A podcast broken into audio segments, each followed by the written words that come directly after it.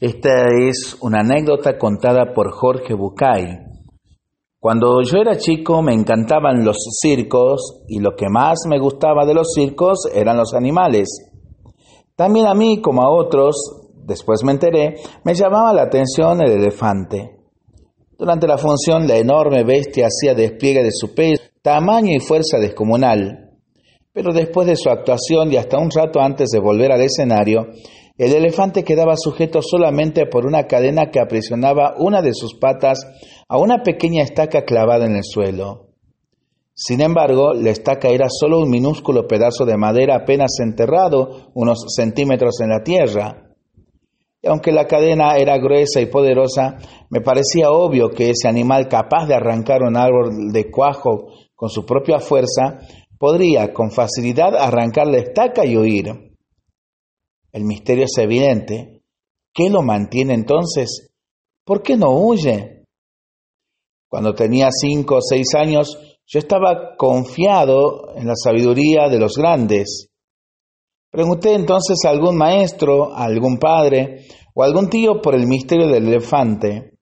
Alguno de ellos me explicó que el elefante no se escapa porque estaba amaestrado.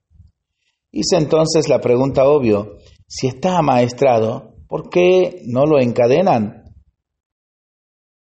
¿Por qué lo encadenan? No recuerdo haber recibido ninguna respuesta coherente. Con el tiempo me olvidé del misterio del elefante y la estaca y solo lo recordaba como cuando me encontraba con otros que también se habían hecho la misma pregunta. Hace algunos años descubrí que por suerte para mí Alguien había sido lo bastante sabio como para encontrar la respuesta. El elefante del circo no escapa porque ha estado atado a una estaca parecida desde que era muy, muy pequeño. Cerré los ojos y me imaginé al pequeño recién nacido sujeto a la estaca. Estoy seguro de que en aquel momento el elefantito empujó, tiró y sudó tratando de soltarse, y a pesar de todo su esfuerzo no pudo. La estaca era ciertamente muy fuerte para él. Juraría que se durmió agotado y al día siguiente volvió a probar y también al otro y al que le seguía.